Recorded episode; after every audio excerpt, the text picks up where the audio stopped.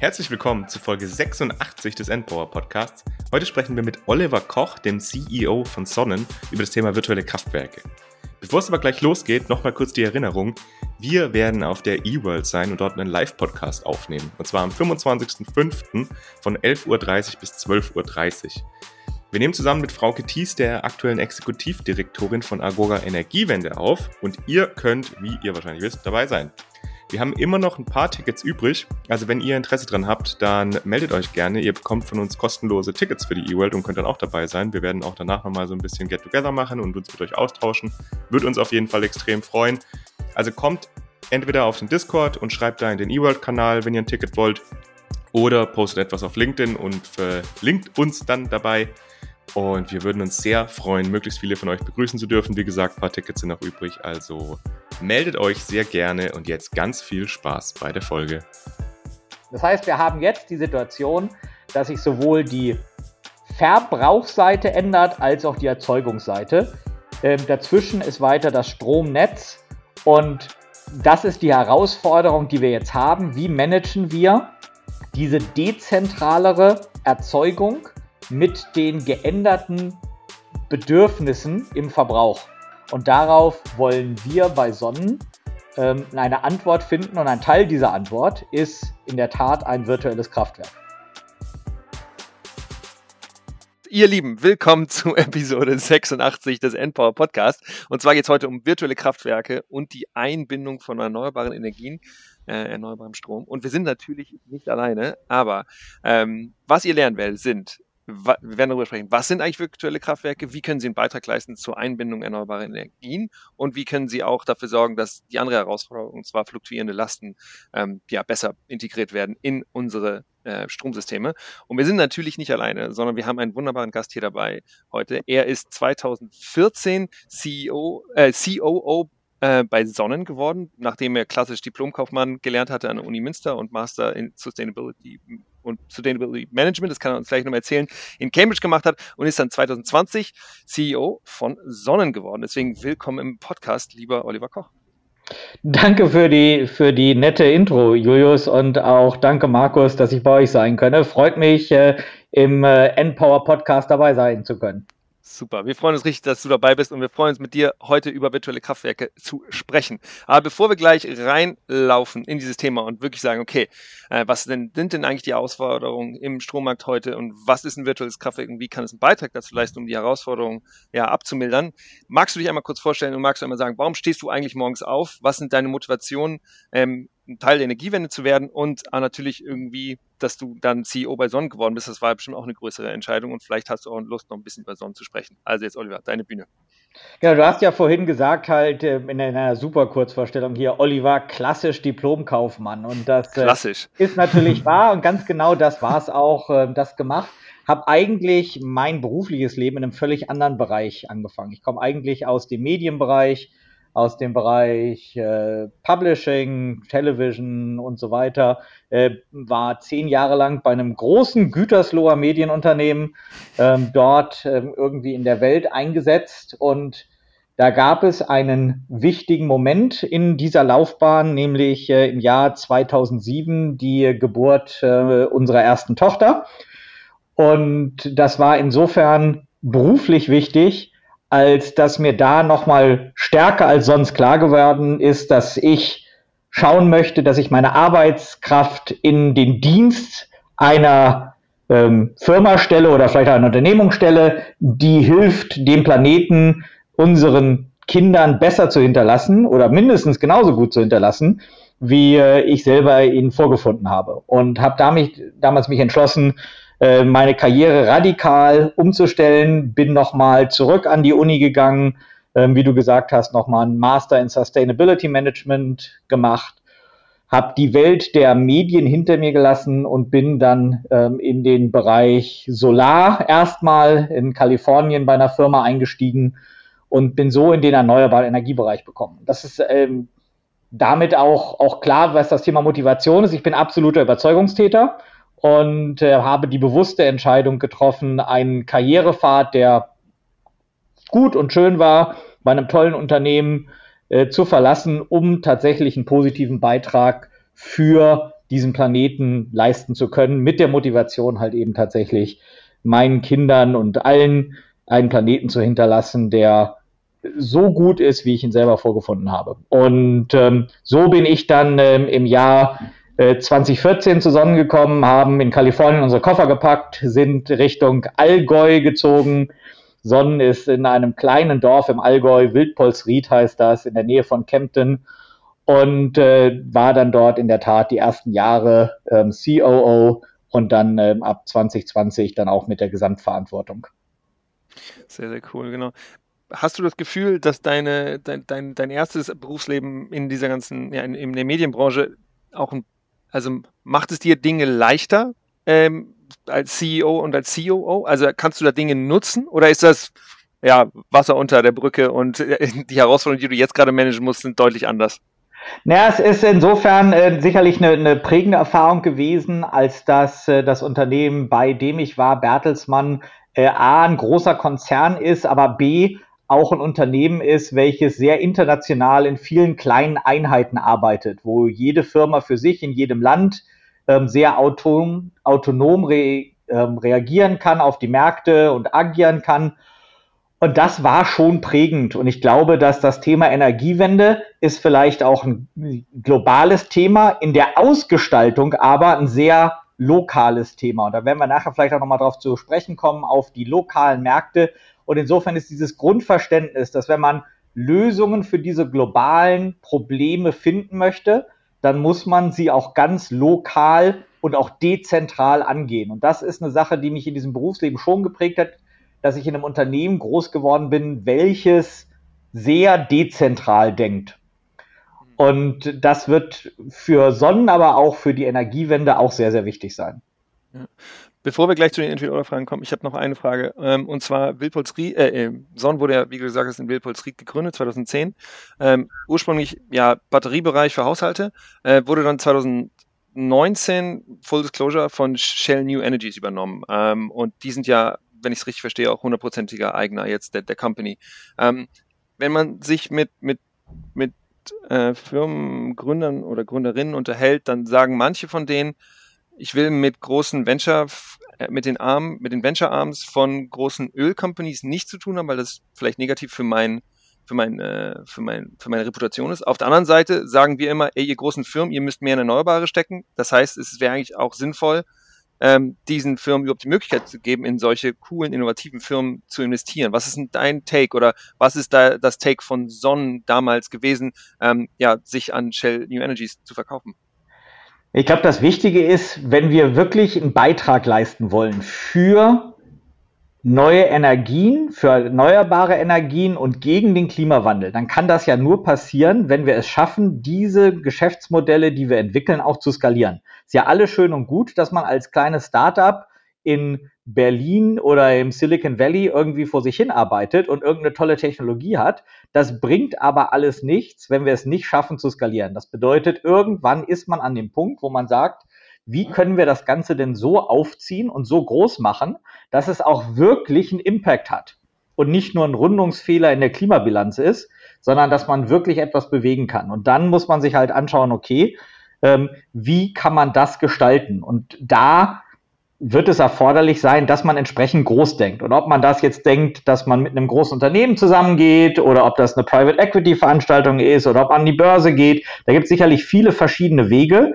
Aber das Entscheidende ist, dass man halt groß denkt und auch groß handelt, damit das, was wir hier tun, auch irgendwie was bringt. Weil ein paar tausend Batterien zu verkaufen, ist zwar schön und gut und ist als Unternehmen vielleicht eine klasse Sache, bringt uns aber auf diesem Planeten nicht wirklich weiter. Alright, danke dir, Oliver, dafür. Jetzt geht's an Markus, Entweder-Oder-Fragen. Cool, Oliver, auch von meiner Seite. Schön, dass du da bist. Und jetzt die Entweder-Oder-Fragen. Wir fangen ganz easy an. Ketchup oder Mayo? Ketchup. Du hattest ja einige Stationen im Ausland. Julius hat es ja auch gesagt, du hast ja auch in, in Cambridge dann nochmal äh, studiert. Deswegen die Frage, lieber im Ausland arbeiten oder in Deutschland arbeiten? Ja. ja, ist keine Entweder-Oder-Antwort. Das muss man weiter ausführen. Absolut, absolut, ja. Das, äh, ähm, heute in Deutschland arbeiten. Okay, aber die Stationen im Ausland haben dir schon auch Spaß gemacht und hast ja einige Erfahrungen mitgenommen, oder? Absolut sehr prägend gewesen, ja. Okay, das als nächste Frage.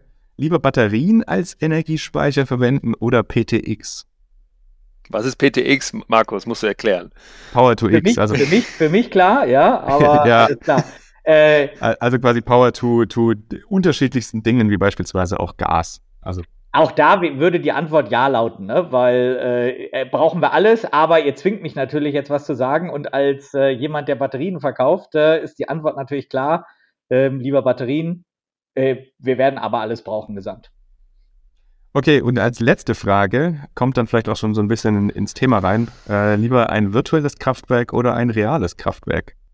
Auch da heißt die Antwort wieder ja, aber absolut. Äh, ich glaube, dass die Zukunft ist dezentral und digital und das bedeutet, das virtuelle Kraftwerk, äh, dem virtuellen Kraftwerk gehört die Zukunft. Guti, dann, Oliver, dann lass uns auch reinsteigen ähm, in das Thema virtuelle Kraftwerke. Kannst du einmal einfach das große Bild für uns malen? Was sind eigentlich die großen Herausforderungen, die wir gerade im Strommarkt haben? Also ähm, Einbindung erneuerbare, fluktuierende Lasten und so weiter. Mal uns das große Bild, was sind die Herausforderungen, die wir gerade im deutschen ähm, Strommarkt haben? Ja gut, wir haben äh, einfach mal so in der Zeit zurück. Wenn man von einem virtuellen Kraftwerk spricht, spricht man erstmal natürlich, da ist das Wort Kraftwerk drin und äh, bei den meisten Leuten erweckt das Wort Kraftwerk die Assoziation von einem großen Gebäude mit einem Schornstein oder irgendeinem äh, Kühlturm oder sowas in der Richtung, was da irgendwo vor den Toren der Stadt steht und äh, vor sich hin raucht. Und so ist das traditionelle Energiesystem auf der Welt aufgebaut. Man hat auf der einen Seite große, große Kraftwerke, die den Strom abgeben an Industrie, die meistens einem bestimmten Rhythmus folgt. Ja, das äh, ist vorhersehbar und auch an Haushalte abgibt, die auch einen recht planbaren, traditionellen Rhythmus hatten. Und in den letzten Jahren beginnt sich das ganze Bild etwas zu wandeln. Zum einen ähm, haben wir die Situation, dass auf der Kraftwerkseite sich was ändert. Statt äh, die großen Anlagen, die rauchen, haben wir mehr und mehr Windräder, Biogasanlagen, Solarparks, Solaranlagen auf den Dächern, die A, dezentraler aufgebaut sind, allein durch ihre Geografie, und B, gleichzeitig auch nicht mehr so planbar sind in ihrer Produktion, weil sie halt eben von externen Faktoren abhängen, wie halt eben Wind oder Sonnenschein. Auf der Verbrauchsseite haben wir eine ähnliche Situation, dass durch die Elektrifizierung der Haushalte wir einen anderen Rhythmus haben, in dem die Häuser den Strom brauchen. Die Industrie ist vielleicht noch immer sehr, sehr ähnlich, aber auf der Haushaltsseite verändert sich sehr, sehr viel. Ähm, die Gas- und Ölheizungen werden elektrifiziert durch die Wärmepumpen. Die äh, Energieversorgung der Mobilität verlagert sich von der Tankstelle hin auf einmal zum Arbeitgeber oder zur Tiefgarage oder zur, zur, zum eigenen Haus. Ähm, und das sind auch Verbraucher, Verbraucher, die in der Größenordnung bisher im Haus, in einem deutschen Haus nicht gekannt wurden. Also es gibt keine anderen Verbraucher im Haushalt, die wie so eine Wallbox fürs Elektroauto mal 11 oder 22 kW ziehen. Die gibt es einfach sonst nicht. Das heißt, wir haben jetzt die Situation, dass sich sowohl die Verbrauchsseite ändert als auch die Erzeugungsseite. Ähm, dazwischen ist weiter das Stromnetz und das ist die Herausforderung, die wir jetzt haben. Wie managen wir diese dezentralere Erzeugung mit den geänderten Bedürfnissen im Verbrauch. Und das ist eine der großen Herausforderungen, die wir jetzt in der Energieversorgung haben. Und darauf wollen wir bei Sonnen ähm, eine Antwort finden. Und ein Teil dieser Antwort ist in der Tat ein virtuelles Kraftwerk. Okay, aber dann erzähl uns doch mal, was genau ihr jetzt bei Sonnen macht, um dieses Problem zu lösen. Genau, vielleicht ganz kurz mal, mal Sonnen vorzustellen. Ne? Und Sonnen ist ein Unternehmen, gegründet 2010 im Allgäu, eigentlich als Ergebnis eines ein bisschen fehlgeschlagenes Experiments. Die, die Gründer hatten damals eigentlich überlegt, Mensch, Elektromobilität ist bestimmt ein spannendes Thema, gibt noch keine Elektroautos, können wir nicht Bausätze anbieten, mit denen man äh, benzinbetriebene Autos umrüsten kann auf Elektroautos. Das war so der, der erste Gedanke, ähm, hat da dran rumgeforscht. Äh, die Idee ist gut, die Ausführung ist nicht so ganz einfach. Und äh, nach einer Zeit hat man gesagt, Mensch, wir haben jetzt aber ganz viel gelernt über Batterietechnik und ähm, was können wir mit diesem Wissen machen? Und daraus wurde dann damals die ProSol Invest Deutschland GmbH, ähm, catchy Name gegründet und das ist der Vorläufer der Sonnen, wie man sie heute kennt. Angefangen als traditioneller Batteriehersteller, damals Innovatoren in dem Sinne, als dass man als erstes Mal Lithium-Ionen-Speicher in die Haushalte gebracht hat.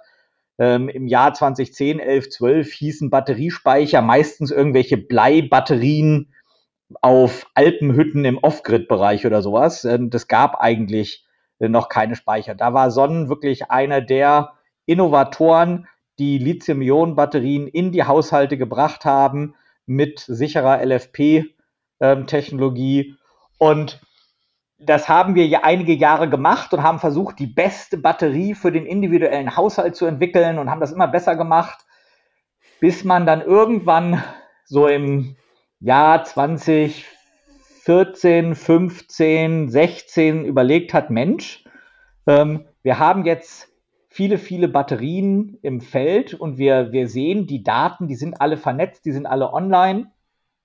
Können wir nicht was anders machen, dass wir nicht nur versuchen, den individuellen Haushalt zu optimieren, sondern das Gesamtsystem zu optimieren und nicht nur Wert zu schaffen für jeden Einzelnen, sondern schaffen für diese Community an Leuten im ersten Sinne, ähm, dass wir da schaffen, noch mehr Wert zu bekommen. Und da ist der Gedanke geboren worden, einer Sonnen-Community, wo wir gesagt haben, hey, in der ersten Phase können die ähm, Mitglieder dieser Community, unsere Kundinnen und Kunden, anfangen, mal ihren Strom zu teilen und das, wenn es wie heute im Allgäu sehr sonnig ist, ähm, aber vielleicht in anderen Teilen Deutschlands es gerade regnet, kann man da nicht anfangen, seinen Strom zu teilen.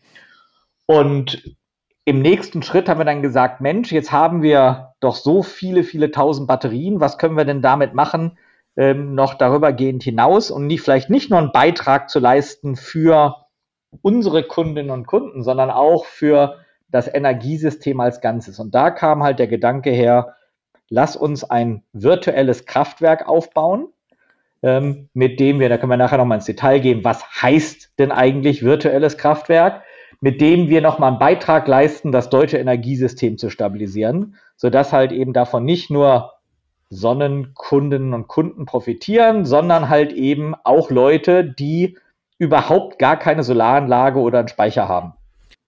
Kannst du, Oliver, nochmal äh, ein Wort darüber sprechen, zu den, zu den Gründern. Also waren ja zwei Herren, einmal Christoph Ostermann und einmal Thorsten Stiefenhofer. Haben die das eigentlich nebenher gemacht? Also haben die andere Jobs gehabt und haben diese Firma einfach nebenher gegründet und dann immer weiter aufgebaut?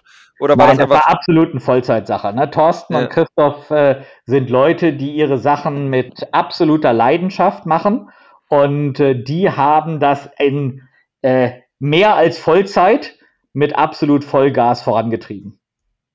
Ja. Okay. Also sowas ja. gründet man nicht nebenbei, ne? Also das, nee. äh, das, das, äh, das kann man vergessen, sondern das war eine absolute Herzensangelegenheit, wo die mit Leib und Seele dabei waren. Genau, und jetzt hattest du eben gesagt, dass jetzt Sonnen eben auch nicht nur eben nur Batterien verkauft und nicht nur ein virtuelles Kraftwerk macht, sondern eben noch andere Sachen. Du hast einen Charger genannt und so weiter.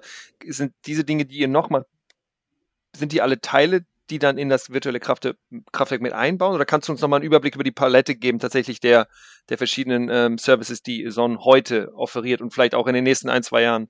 Genau, Sonnen ist mittlerweile ein Unternehmen, wir sind so knapp 1500 Leute, ähm, von ähm, Australien über Deutschland, Italien, Spanien, England bis, bis nach äh, in die USA und auch dort von der Ostküste bis zur Westküste vertreten. Wir äh, sind natürlich weiterhin bekannt auch für unsere Sonnenbatterien. Speicher ist ein sehr, sehr wichtiges Element von dem, was wir tun.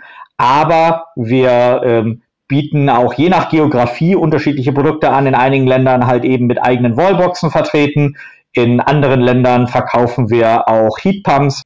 Wir sind sehr, sehr international aufgestellt in dem, was wir tun, mit dann häufig auch sehr lokalen Produktpaletten angepasst auf das Land, in dem wir halt agieren und den besonderen Herausforderungen, die es im Energiesystem dieses Landes gibt.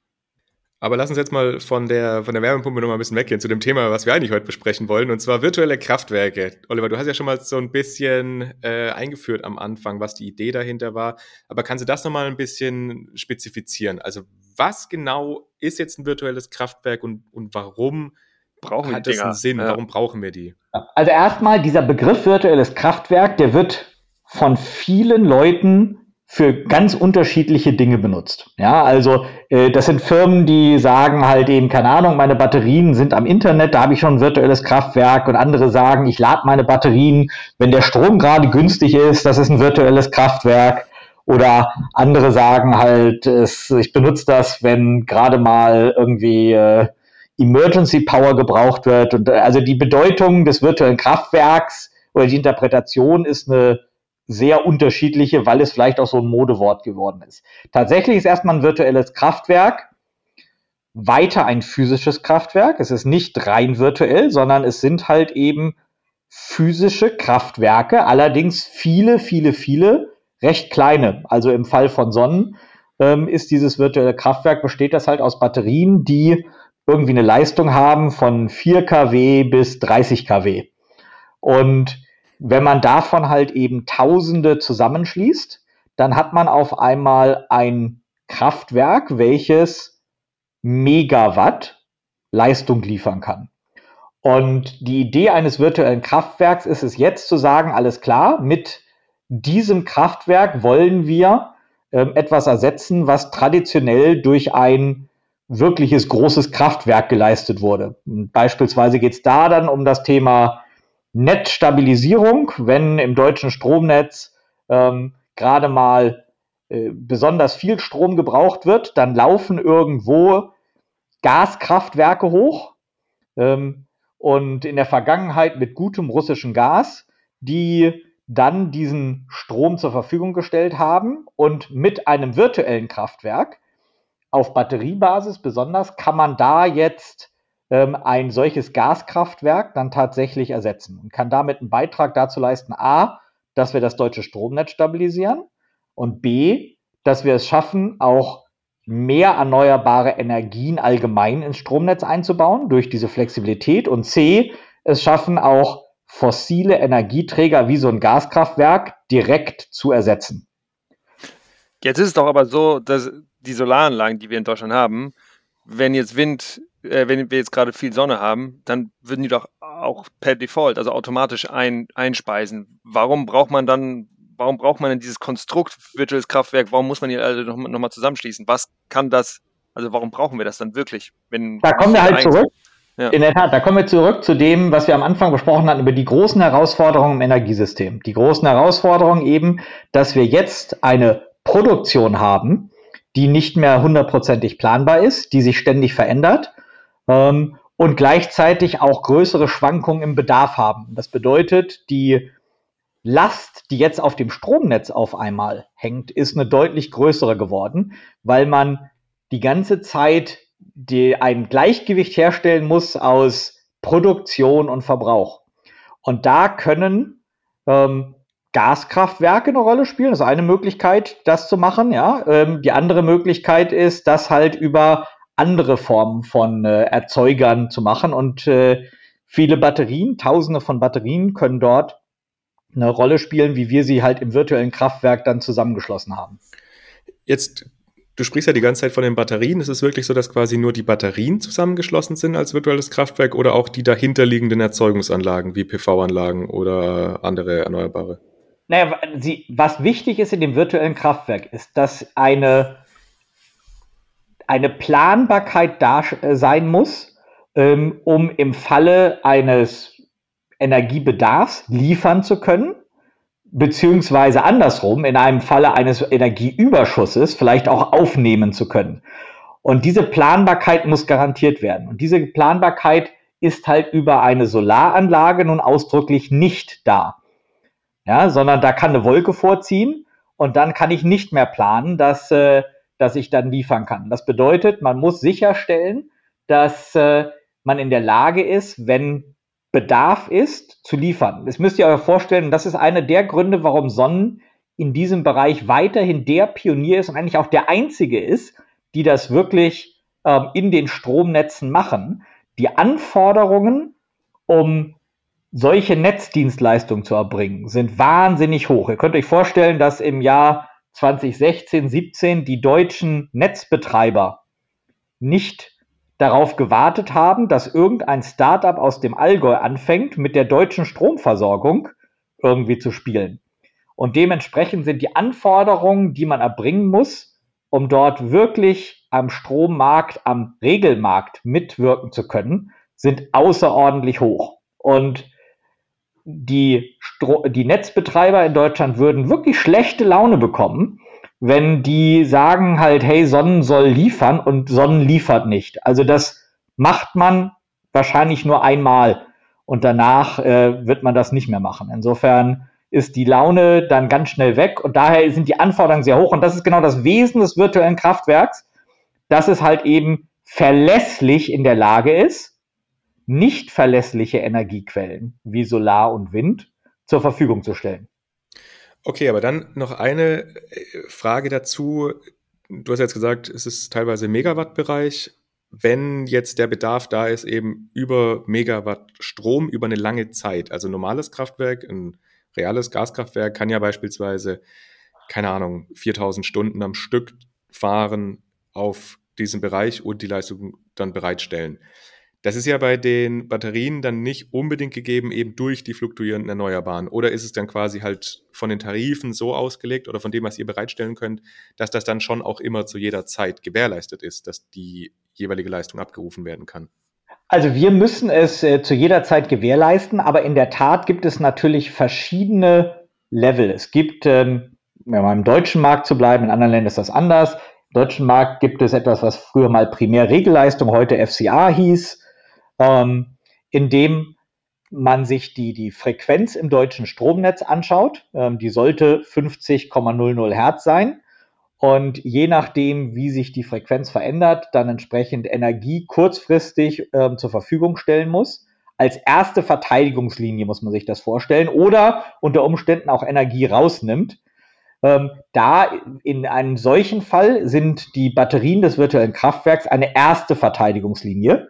Da gibt es dann noch eine zweite und eine dritte Verteidigungslinie, die dann aus anderen ähm, Kraftwerken bestehen. Da sind wir auch wieder am Anfang, hattet ihr mir die, die Entweder-Oder-Fragen gestellt und da war auch dieses Power to X zum Beispiel. Ähm, und auch da wieder, am Ende werden wir in Deutschland ein Gesamtsystem brauchen aus verschiedenen Sachen. Und Heimspeicher werden eine sehr, sehr wichtige Rolle dabei spielen, aber nur als Teil eines intelligenten, dezentralen, digitalen Systems. Und da wird es auch andere Lösungen geben, mit denen dann halt eben in Situationen, wo langfristiger Energie gebraucht wird, nicht nur als erste Verteidigungslinie, sondern zweite und dritte, dass man da mit weiteren Sachen arbeiten muss, mit Großspeichern, Quartiersspeichern, Pumpkraftwerken oder halt eben Wasserstoff oder was immer dann auch gebraucht wird, aber dass es dann als Gesamtsystem funktioniert. Okay, und ganz operativ kann es dann passieren, dass bei euch das Kraftwerk dann leer ist, also dass die Batterien leer sind und dann im Prinzip andere einspringen müssen? Oder ist das eher unwahrscheinlich? Das ist in der Art, wie wir das managen, äh, passiert das nicht. Also was in der Realität, beispielsweise im deutschen Markt jetzt passiert ist, dass wir ein Signal von einem Netzbetreiber bekommen, Tenet, 50 Hertz, Amprion zum Beispiel, ähm, die brauchen keine Ahnung, jetzt 6 Megawatt oder sowas. Und das rufen die dann ab für 30 Sekunden oder 10 Sekunden. Und das machen die vielleicht 20 Mal am Tag. Ähm, kann auch andersrum sein, ne? dass die sagen, hey, ich brauche jetzt jemanden, der mir mal 6 Megawatt abnimmt für 20 Sekunden oder so. Und ähm, das ist je nach Land unterschiedlich, wie das gehandhabt wird. Aber es sind in der Regel die kurzen Zugriffe, die da passieren. Das heißt, da muss keiner unserer Kundinnen und Kunden Sorge haben, dass da die Batterie leer gesaugt wird. Okay. Und weil du es jetzt gerade angesprochen hast, die unterschiedlichen Tenet und äh, ist es dann so, dass man regional irgendwie beschränkt ist oder ihr habt das ja schon über ganz Deutschland, so wie ich es verstanden habe? Korrekt. Ähm, und die Antwort lautet ja, auch wieder zu beidem. Und äh, zwar äh, gibt es in der Tat verschiedene Regelzonen, in denen man diese Dienstleistungen erbringen muss die sind in Deutschland abhängig von dem Übertragungsnetzbetreiber. Ähm, was auch nochmal ein spannendes Thema später ist, weil es müsste eigentlich noch einen ganz regionalen Markt geben, den gibt es aber in Deutschland nicht.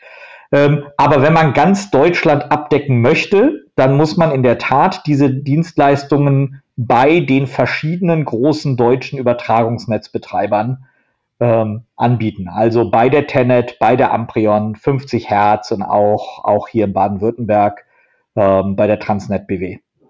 Hm. Oliver, jetzt ist ja so, dass ihr, haben wir, kam schon ein bisschen durch, dass ihr jetzt nicht die einzigen seid, die virtuelle Kraftwerke habt. Also wenn man jetzt virtuelle Kraftwerke googelt, dann kommt da irgendwie EMBW hat da ein Projekt, irgendwie Next-Kraftwerke, NR City und so weiter. Gibt ja wahrscheinlich eine, eine, ganze Latte an anderen.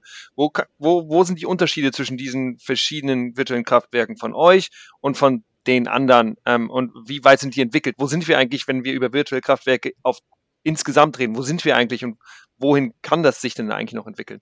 Da gibt es in der Tat, es gibt ganz viele Leute, die haben irgendwelche Modellprojekte vielleicht, so als Piloten oder sowas gemacht. Ähm, dann gibt es äh, wieder andere, die nennen etwas virtuelles Kraftwerk, auch wenn dort relativ wenig virtuelles Kraftwerk drin ist, ähm, aber benutzen das, das Wort. Ähm, in Deutschland sind wir die einzigen weiterhin, die Heimspeicher ähm, im großen Stil tatsächlich für Netzdienstleistungen anbieten. Ja, da sind wir ähm, absoluter Innovator und Pionier. Und meines Wissens nach ähm, gibt es dort keinen, der das weiter in so einer Skalierung macht, wie wir das machen. Ähm, gibt ein paar andere internationale Märkte, wo das verbreiteter ist. In Australien beispielsweise gibt es mehrere ähm, größere virtuelle Kraftwerke. In äh, Europa ist das weiterhin sehr selten in den USA auch, je nach Markt. Ähm, insofern sind wir da weiter absoluter Pionier mit vielen, vielen, vielen tausend Batterien, die in dem System drin sind. Aber ja, gibt auch andere Pilotprojekte hier. Es gibt auch andere Zusammenschlüsse, die es mit größeren Anlagen machen. Also wir reden hier von Heimspeichern, gibt auch durchaus Leute, die das Ganze ähm, mit Großspeichern dann machen. Ähm, unsere, unsere Schwestergesellschaft Next Kraftwerke zum Beispiel ist eher bei den Großspeichern unterwegs oder bei größeren Anlagen ähm, oder Biogas und verschiedene andere größere Anlagen machen die. Wir sind halt eben eher im Heimspeicherbereich unterwegs. Und du hattest vorhin erwähnt, dass ja ihr schon auch Zugriff habt auf die jeweiligen Batteriespeicher bei den Endkundinnen und Endkunden. Das heißt, ihr zieht bei denen aus den Speichern Strom raus und schiebt auch Strom wieder in die jeweiligen Speicher rein. Wir sind ja so ein bisschen auf, aufmerksam geworden auf das Thema wegen einer Pressemitteilung, die ihr veröffentlicht habt zum Thema Elektrofahrzeuge, dass jetzt eben auch Elektrofahrzeuge in dieses virtuelle Kraftwerk integriert sind. Kannst du das mal so ein bisschen erläutern, welche Auswirkungen das im Prinzip auch auf Endkundinnen und Endkunden hat, dass ihr da jetzt drauf zugreift? Also hat das irgendeinen Einfluss auf, wie die ihren Strom verbrauchen und, und vor allem spannend wird sie dann auch jetzt in Richtung eben Elektrofahrzeuge, wenn ja, kann ja sein, dass ihr dann sagt, jetzt wir ziehen da Strom raus. Die Person will dann vielleicht schön weit wohin fahren und dann sind bloß noch 20, 30 Prozent Ladeleistung in, in, dem, in dem Auto drin. Also wie geht ihr damit um? Ja, das ist eine, eine, eine super Frage, Markus. Am Ende geht es darum, was ist eigentlich das Geschäftsmodell hier? Und natürlich kann man sagen, hey, ihr helft mit euren Anlagen das deutsche Stromnetz zu stabilisieren und die Stromkosten auch niedrig zu halten, dadurch, dass ihr das macht, weil man keinen Netzaus oder keinen so starken Netzausbau mehr braucht.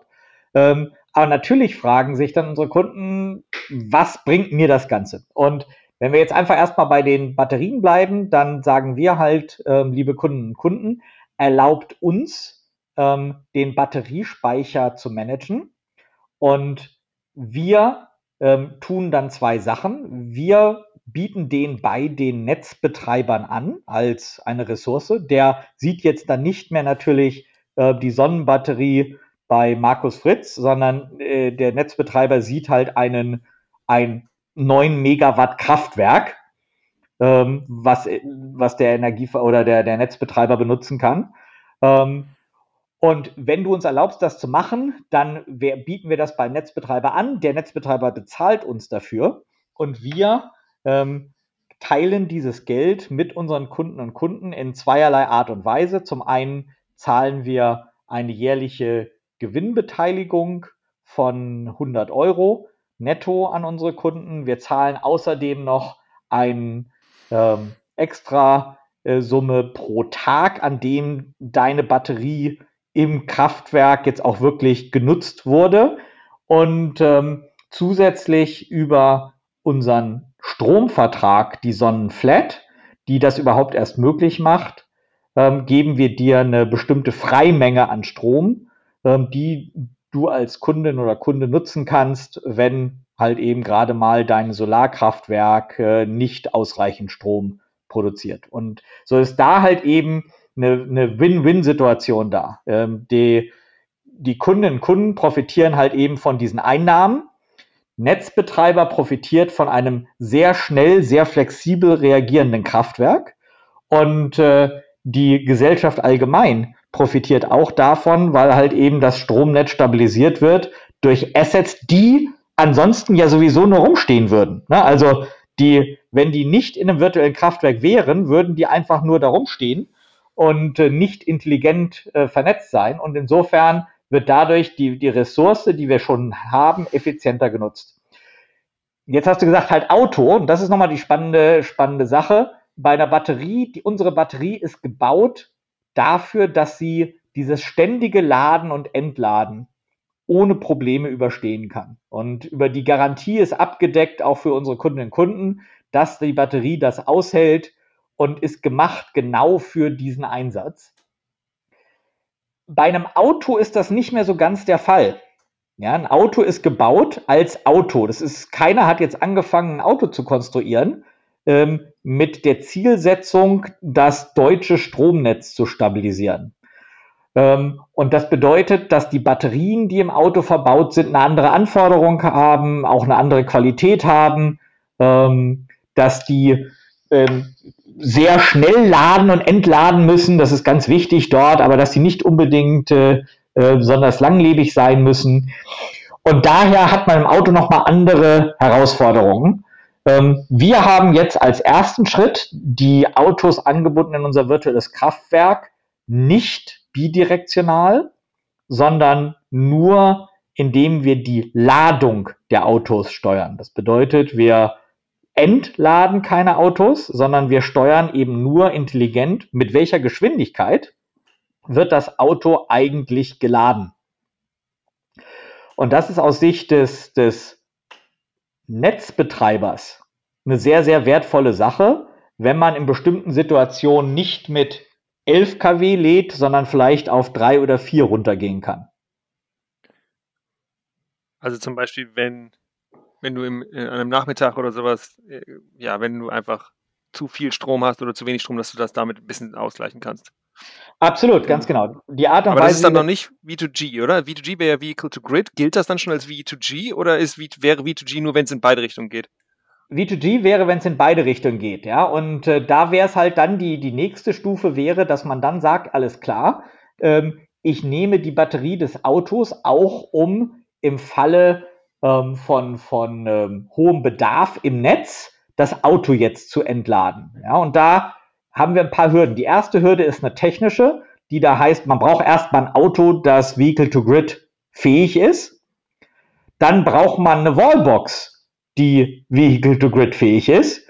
Ähm, da sind wir, die Kombination aus den beiden erfüllen in Deutschland wahrscheinlich jetzt, also ich bin sicher, dass es nicht ein 0, einstelliger Prozentsatz ist, der, der Fahrzeuge, sondern 0,0 irgendwas. Ne? Also das ist sehr, sehr wenig. Aber wenn man es schafft, über diese beiden Hürden rüber zu springen, dann äh, hat man immer noch dann das Problem des Geschäftsmodells. Und zwar zu sagen, alles klar, ähm, du als, als Autobesitzerin sagst dann, hey, ähm, ist ja schön und gut, dass ihr mein Auto jetzt mal ab und zu entladen wollt, ist ja klasse, aber meine Batterie in meinem Auto hält ja nur vielleicht 1000 Ladezyklen. Ähm, wenn ihr jetzt davon 2, 3, 4, 5 oder 2, 3, 4, 500 haben wollt, ähm, wie viel zahlt ihr mir dann eigentlich dafür, dass ich das mache? Ähm, und die Frage, die muss auch erst nochmal beantwortet werden. Ja, also wie sieht dann eigentlich wirklich am Ende das Geschäftsmodell aus? Ähm, was sagen die Autohersteller dazu, wenn man auf einmal anfängt, die Batterie ständig zu laden und zu entladen? Wie sieht das mit den Garantiebedingungen aus? Und das bedeutet, dass wir im Moment gesagt haben, wir ähm, steuern das Laden des Autos Ähm, da sehen wir auch den allergrößten Wert drin, um ganz ehrlich zu sein. Damit kann man wahrscheinlich 70, 80 Prozent der gesamten Flexibilitätsressource in Verbindung mit einem Hausbatteriespeicher sowieso nutzen. Der nächste Schritt wäre Vehicle to Grid. Aber die Fragen, die wir dafür noch beantworten müssen, die sind, die sind nicht ohne. Und die haben nicht nur was mit Technik zu tun, sondern die haben auch ganz viel mit Businessmodell zu tun. Jetzt nur noch eine, sorry, ja, nee, ja, ja, ja, ich muss noch mal bei dem, bei dem, bei dem, bei dem Auto müssen wir noch mal kurz drüber sprechen, weil ich habe gerade im Kopf so ein bisschen überlegt, wie funktioniert das denn dann? Also, weil, wenn wir die, die Leistung reduzieren, ist das ja im Prinzip wie eine zusätzliche Einsparung ins Netz, oder? Das habe ich jetzt richtig verstanden. Also wenn quasi zu, zu wenig vorhanden ist, dann sagen wir, gut, wir steigern jetzt nicht die Einspeisung durch unsere Batterien oder durch die Sonnenbatterien, sondern eben dadurch, dass die Last von den Autos gesenkt wird. Das oder beides, ne? Also das, das äh, kann unter Umständen ja auch parallel passieren. Ist ja auch durchaus möglich, dass man sagt, alles klar, wir reduzieren die Ladeleistung des Autos für 30 Sekunden auf was immer vielleicht gerade deine Solaranlage selber produziert noch und fangen gleichzeitig an, deinen Batteriespeicher zu entladen. Ähm, zu entladen. Ja, und äh, haben damit halt eben von einer Situation, in der vorher ähm, im Haus irgendwie 11 kW gezogen wurden, ähm, jetzt auf einmal äh, einen Schwung dahin, dass auf einmal 5 kW entladen werden. Ja, äh, das heißt, du hast einen 16 kW Schwung dann erzeugt für den, äh, für den Netzbetreiber. Und das ist natürlich eine wertvolle Ressource. Ähm, du hast ja gesagt, Oliver, dass diese Batterien, die ihr habt, dass das, also ihr, seid ja ein Batterieverkäufer oder Hersteller ursprünglich. Wenn ich jetzt ein Haus habe und eine Batterie von einem anderen Hersteller habe, ist es denn auch dann möglich für mich, Teil des virtuellen Netzwerks von Sonnen zu werden oder brauche ich tatsächlich eine Batterie von euch? In der Regel ist das nicht möglich, weil es äh, tatsächlich für das Einbinden in ein virtuelles Kraftwerk braucht man eine Batterie, die in der technischen Anforderung auch dafür gemacht ist, die es aushält, diese ständigen Lade- und Entladezyklen mitzumachen, die die Geschwindigkeit auch hat, ähm, entsprechend zu reagieren, schnell genug. Ja, denn äh, wenn äh, ein Netzbetreiber sagt, ich brauche jetzt äh, die, die 9 MW, dann muss man die halt je nach Markt in Sekunden liefern. Und äh, das müssen Batterien halt eben machen. Insofern ist es nicht möglich, jetzt mit irgendeiner x-beliebigen Batterie ähm, an solchen Märkten teilzunehmen. Wir haben ja gerade eben äh, so ein bisschen über dieses Thema von auch den, den, Nutzerinnen und Nutzern gesprochen. Da würde mich jetzt nochmal interessieren, was so diese, diese Akzeptanzperspektive angeht, weil ihr habt, ich habe jetzt die Zahl nicht mehr im Kopf, kannst gleich nochmal sagen, wie viele von diesen Elektrofahrzeugen da jetzt in dieser Pilotphase drin waren. Wir hatten aber im Vorgespräch auch darüber gesprochen, dass da jetzt noch mehr dazukommen sollen. Also da so ein bisschen die Frage, wie ist denn das Feedback von den Leuten, die das nutzen? Finden die das gut oder nicht? Und vielleicht auch so Feedback vielleicht bei der Batterie auch, ist ja im Prinzip ähnliches Thema. Also sind die zufrieden mit diesem System? Gut, das, das, das virtuelle Kraftwerk, das gibt es natürlich schon, schon sehr, sehr lange. Und da ist das Feedback ein sehr, sehr positives, weil natürlich ist das eine Sache, die lohnt sich einfach für dich als, als Batteriebesitzer ist das eine finanziell attraktive Sache, mit der du gleichzeitig eben auch noch was Gutes tun kannst. Das heißt, man hat diese beiden Aspekte zusammen und dadurch ist die Akzeptanz sehr, sehr hoch. Vor allen Dingen, weil in der Realität halt eben die Batterie zwar häufig, aber immer nur sehr kurz genutzt wird. Ja, das ist äh, die Vorstellung bei den Leuten ist ja am Anfang, wenn man dann drüber redet, oh mein Gott, hier wird jetzt stundenlang meine Batterie leer gesaugt und das ist bei zum Beispiel FCA überhaupt nicht der Fall. Das ist 20 Mal am Tag für 20 Sekunden oder sowas und kann ja auch in beide Richtungen, je nach Land und je nach Produkt gehen.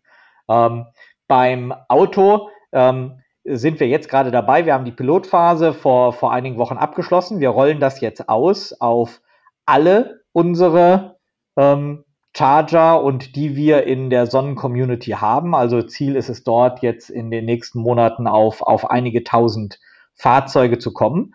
Und die Art und Weise, wie das funktioniert, ist, dass du als Besitzer eines Elektroautos über die App entscheiden kannst zwischen zwei Betriebsmodi. Der eine ist einfach Power, Vollpower, einstöpseln, laden, ja, wie es jede traditionelle, Anführungsstrichen, dumme Wallbox macht. Oder du ähm, aktivierst den Smart Mode und in dem Smart Mode sagst du uns, wann du dein Auto wieder äh, vollgeladen haben möchtest.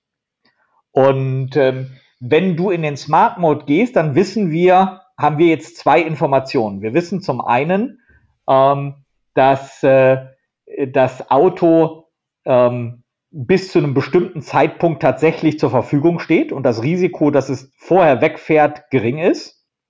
Ähm, und wir wissen, dass wir jetzt die Erlaubnis haben, die Ladestrategie zu beeinflussen.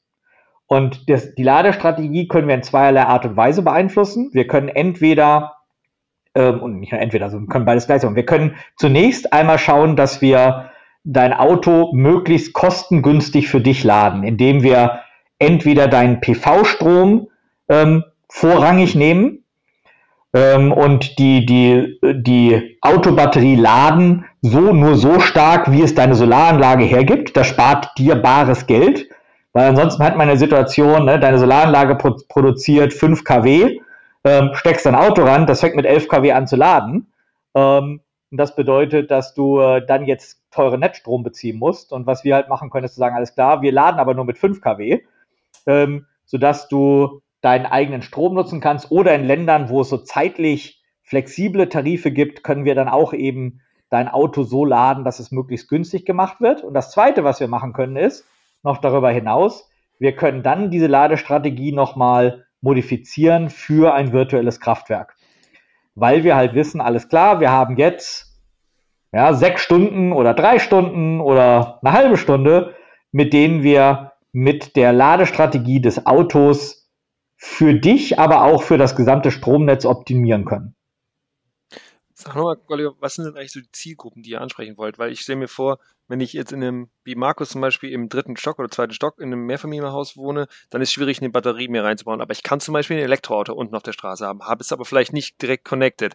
Das sind wahrscheinlich nicht so eure Zielgruppen, sondern eure Zielgruppen sind wahrscheinlich Menschen, die in Einfamilienhäusern leben und ein Elektroauto vor der Tür haben, oder? Oder sag mal. Ich glaube, dass das nachher sollten wir vielleicht nochmal so ein bisschen Ausblick und Zukunft und Regulatorik drüber reden. Ne? Aber da vielleicht ein bisschen schon mal vorweggreifen. Ähm, wir sehen das je nach Markt und wo wir sind, als auch alles als Zielgruppen. Wir haben ein sehr großes Projekt in, in Utah in den USA, ähm, wo wir in ein, ein Baugebiet mit 600 Wohnungen, nicht Häusern, ja, sondern das sind alles Wohnungen mit Heimspeichern, aber auch mit Großspeichern ausgestattet haben. Und die sind dort alle auch in virtuelles Kraftwerk eingebunden. Ja, das heißt, da gibt es in der Tat die Situation, dass man wirklich auch in den Wohnungen ähm, die, die, äh, die Batterien hat und ähm, dort wir halt eben zusammen mit dem Eigentümer ähm, Solaranlagen dann auf den Dächern haben, die jeweils wieder mit den Batterien in den einzelnen Wohnungen auch kombiniert sind. Also da ist viel machbar noch. Ähm, traditionell in der Tat kommt man erstmal aus dem Einfamilien Hausbereich. Aber wenn wir wieder darüber reden, hey, wo skaliert das eigentlich mal hin und was muss man eigentlich machen, damit man nicht der Rundungsfehler der Energiewende ist, sondern eben wirklich was voranbringt, dann wird man sicherlich auch in die Wohnungen müssen und auch die optimieren. Das wird auch genauso wichtig sein wie die Einfamilienhäuser. Dann lass uns gleich nochmal darüber sprechen, auch so ein bisschen über die Regulatorik und vielleicht eine Frage, die da ein bisschen hinleitet. Wie ist das denn mit so Mieterstrommodellen in Mehrfamilienhäusern? Ist das möglich mit auch Batterien von euch? Also, dass man sagt, man hat ein Mieterstromkonzept mit einer Einbindung von einer Sonnenbatterie? Auch das ist alles möglich. Ne? Das ist alles, alles machbar. Es hängt halt eben immer von den regionalen ähm, Gegebenheiten hat. Mieterstrommodell ist jetzt was Deutsches, ja, gibt andere Modelle in Spanien oder in Australien, ähm, die, die eine andere Regulatorik haben. Von der technischen Seite ist das natürlich alles möglich. Ähm, am Ende geht es darum, was erlaubt die Regulatorik und äh, am Ende dann vielleicht auch noch, was ist dann eigentlich das Geschäftsmodell? Wie profitieren die Mieterinnen und Mieter? Wie profitiert ein Eigentümer? Ähm, auch bei Wohnungen gibt es ja wieder Unterschiede zwischen Mietwohnungen und Eigentumswohnungen. Ähm, und da liegt der Teufel im Detail. Da geht es aber nie um Technik, wirklich. Ja, die Technik haben wir gelöst, die Technik kriegen wir hin, ähm, sondern es geht um die Frage, wie gestaltet man das und wie kreiert man wirklich Mehrwert, gesellschaftlichen, aber auch individuellen Mehrwert. Aber dann nimm uns doch mal ein bisschen mit jetzt auf, auf die regulatorische Seite. Also was glaubst du denn, was jetzt so, so noch Probleme oder Hemmnisse vielleicht sind, sowohl Deutschland, aber wenn du magst, gerne auch auf europäischer Ebene? Und was wäre dein Blick in die Zukunft, was sich noch vielleicht ändern sollte auf dieser regulatorischen Ebene, um dann solche Hemmnisse zu überwinden? Es passiert da natürlich gerade viel. Ne? Die, die, die aktuelle Bundesregierung hat da mehrere Initiativen angestoßen. Auch die Bundesnetzagentur hat da viele Sachen mittlerweile auf den Weg gebracht. Aber wenn man sich anschaut, trotzdem, die Hürden sind in verschiedenen Bereichen noch sehr, sehr hoch. Also die Tatsache, dass wir das virtuelle Kraftwerk nicht nur als Pionier betreiben, sondern wir eigentlich für Heimspeicher weiterhin als einzige zeigt, die Hürden sind sehr, sehr hoch. Ähm, und nur weil man halt eben die Erlaubnis hat, ein virtuelles Kraftwerk bei Tenet in Bayern zu betreiben, heißt noch überhaupt nicht, dass man das auch auf der anderen Donauseite in Ulm in Baden-Württemberg bei Transnet BW machen darf. Und das heißt schon gar nicht, dass man das in Österreich machen kann.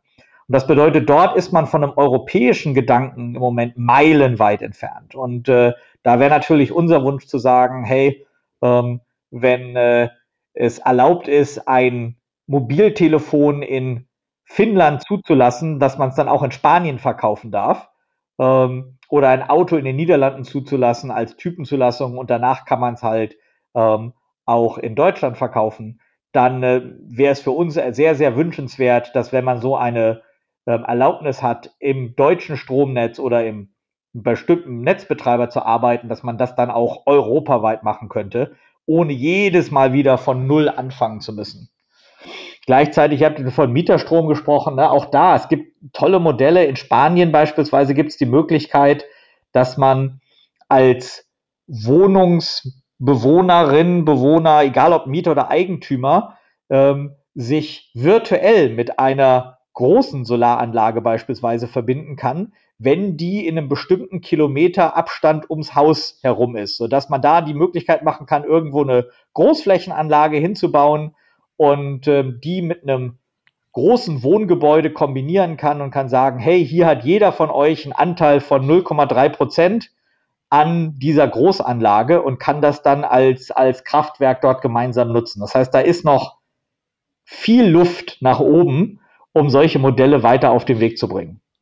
Hm, wie siehst du insgesamt die Zukunft von virtuellen Kraftwerken dann in Deutschland, also unabhängig von diesen regulatorischen Herausforderungen?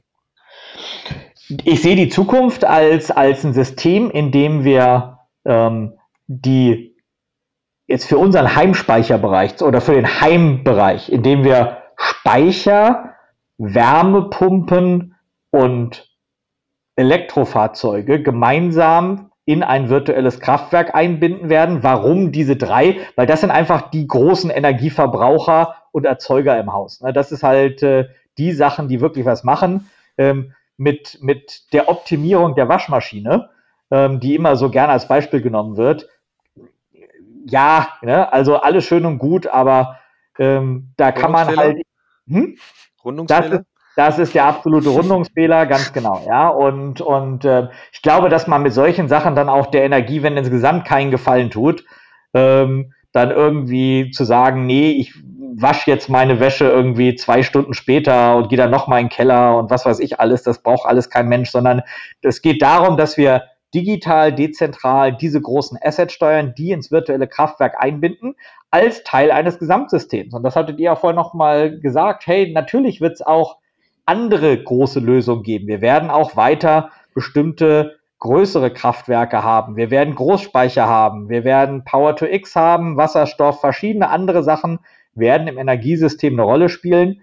Aber die mittlerweile dann doch zu Hunderttausenden ähm, verbauten Heimspeicher, die werden für das Energiesystem eines jeden Landes eine wichtige Rolle spielen. Die sind Assets, die da sind und die genutzt werden sollten. Und noch dein Gefühl für jetzt die Elektrofahrzeuge. Es ist ja schon so, dass die Batterie von Elektrofahrzeugen, ich weiß nicht, wie groß die, die Sonnenbatterien sind, kannst du vielleicht auch noch mal kurz sagen, die sind ja teilweise 90, 100 Kilowattstunden groß von einem Elektrofahrzeug. Normale Heimspeicher sind ja eher vielleicht so bei 10 Kilowattstunden, aber kannst du gleich noch mal was sagen? Wie siehst du denn da die, die, die Chance? Weil das ist ja schon auch substanziell, was man da beitragen könnte. Ja, ich, denke, dass es da halt eben im erstmal ist, ist ein Elektroautos ähm, eine, eine, eine Herausforderung und eine Chance gleichzeitig. Die Herausforderung ist, dass angenommen, wir würden jetzt mal die gesamte äh, Automobilflotte Deutschlands ähm, elektrifizieren, was wir machen müssen. Ne? Also kein Hirngespinst und äh, Bundesregierung mit, wir möchten mal eine Million Elektroautos auf der Straße haben, alles schön und gut. Aber am Ende müssen wir die 40 Millionen Fahrzeuge, die wir rumfahren haben, ja, die müssen elektrifiziert werden. Und wenn die halt alle anfangen ähm, mit, mit ihren 11 kW zu laden, dann wäre das eine Leistung, die die gesamte Energieerzeugung Deutschlands so um den Faktor 6 oder 7 übersteigt.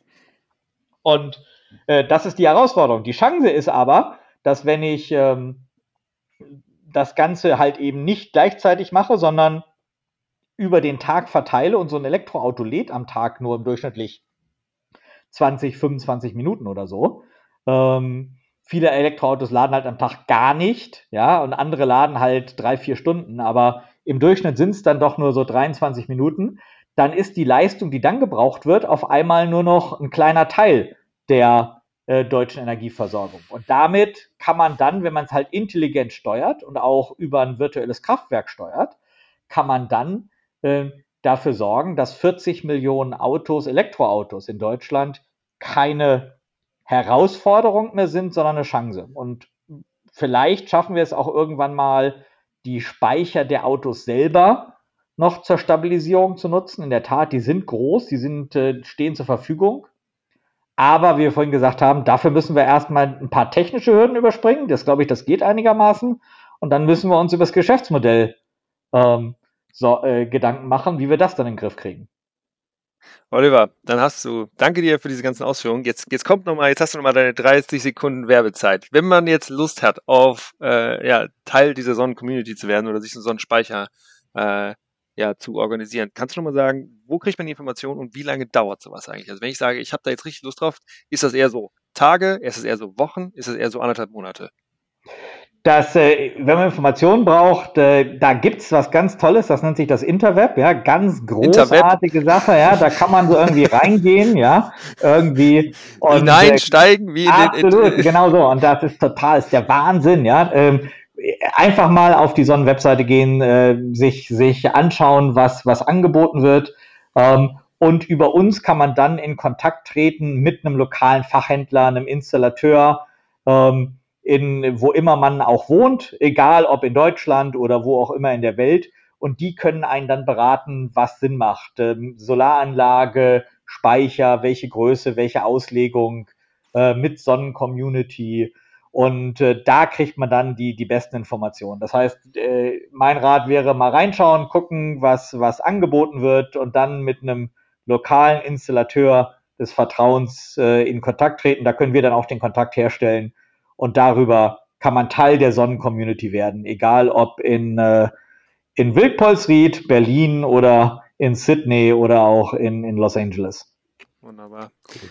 Alles klar, lieber Oliver. Danke, dass du heute die Zeit mit uns verbracht hast. Ihr Lieben, natürlich findet ihr den Link auch in den Show Notes. Äh, alles Gute euch, Oliver. Und äh, genau, wir hören uns vielleicht mal wieder. Bye, bye. Markus, Julius, Dankeschön für eure Zeit. Macht gut.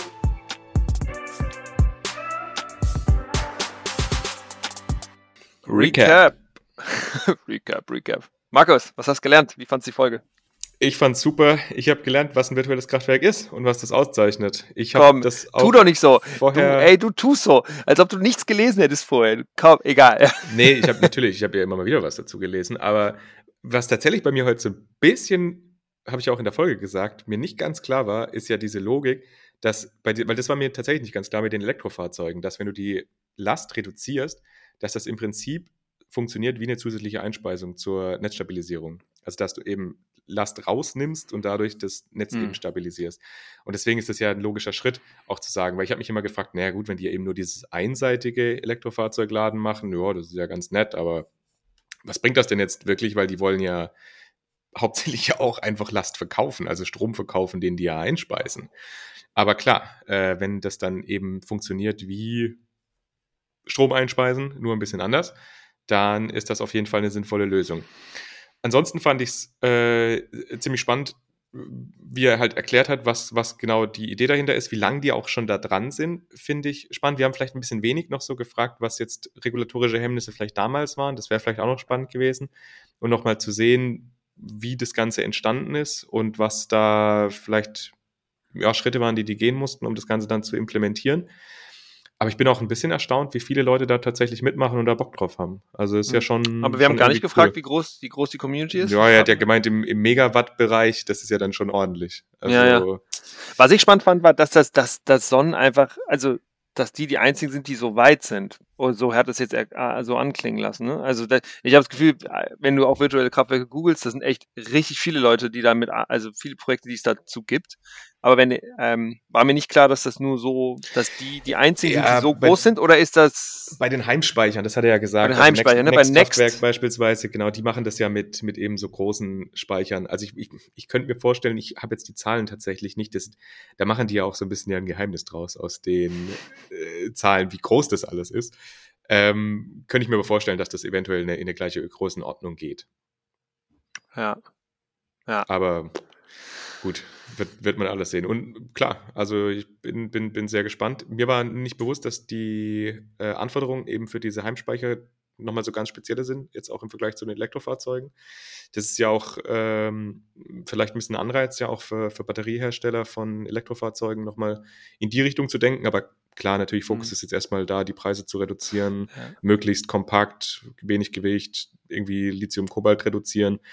Also ist jetzt nicht so die, der Hauptfokus drauf auf immer für 10 Sekunden laden, entladen. Aber ja, das war mir auch nicht bewusst, dass das eben meistens nur in Sekunden, in Sekundenintervallen ist. Also ich hätte, hatte auch gedacht, dass das eher so, okay, eine halbe Stunde oder eine Stunde ist, aber es klang ja so, als ob es tatsächlich nur 20, 30, 40 Sekunden sind und das heißt, dass da eben auch gar nicht die Batterien äh, leer gesaugt werden, ähm, sondern dass es wirklich tatsächlich nur kurzfristige Überbrückungsleistung ist, die dann da abgefragt wird. Ja, ich glaube, das können ja schon auch immer zwei, drei Minuten sein. Aber für ein Elektrofahrzeug ist es halt einfach, oder beziehungsweise für die Batterie vom Elektrofahrzeug ist es dann halt trotzdem nicht gut, wenn da ständig Strom rein, Strom raus, Strom rein, Strom raus. Also ist ja auch einfach Stress für den Akku. Und ja. Genau, das hat er ja auch gesagt. Und da bin ich, bin ich mal gespannt, wie sich das jetzt in Zukunft noch entwickelt. Aber es ist auch irgendwie abgefahren, dass wir da noch nicht weiter sind. Ne? Also ich, ich habe 2013, 2012, 2013 meine Masterarbeit über V2G geschrieben.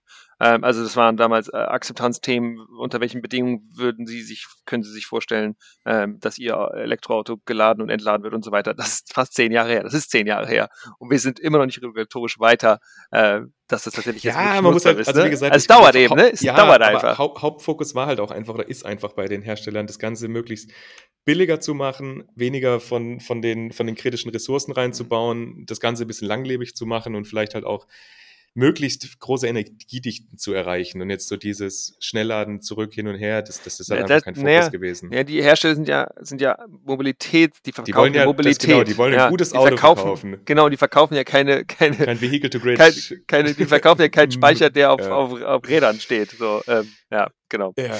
Nee, fair enough. Nee, ich fand Oliver hat richtig gut geliefert. Ich fand die Folge gut strukturiert und äh, auch motivierter Typ. Also wir haben die schon den richtigen am Start, um dieses Projekt da weiterzuführen. Ähm, genau, war ziemlich cool.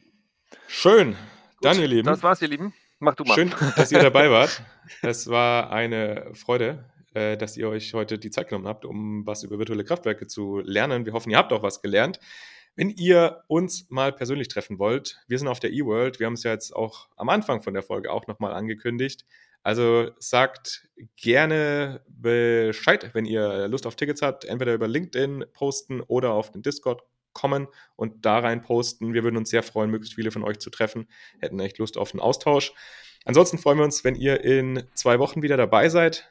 Und ansonsten, wenn ihr Fragen habt oder Anmerkungen, schreibt uns gerne. Vielleicht ein kleiner Hinweis, wir bekommen tatsächlich zurzeit relativ viele Mails, deswegen es kann sein, dass das ein bisschen länger dauert, bis wir die beantworten, aber irgendwann bekommt jemand eine das schon meist, ja, ja, genau, wir kriegen das schon alles hin. Ja, easy, easy. Ich, ich genau. wollte nur so ein bisschen Erwartungsmanagement machen mal. Gehst wieder in Urlaub, muss ich dann wieder alles machen, oder was? Ja. Nein. Anyway, das war's, ihr Lieben. Bye, bye. Schön, dass ihr dabei wart. Tschüss. Ciao.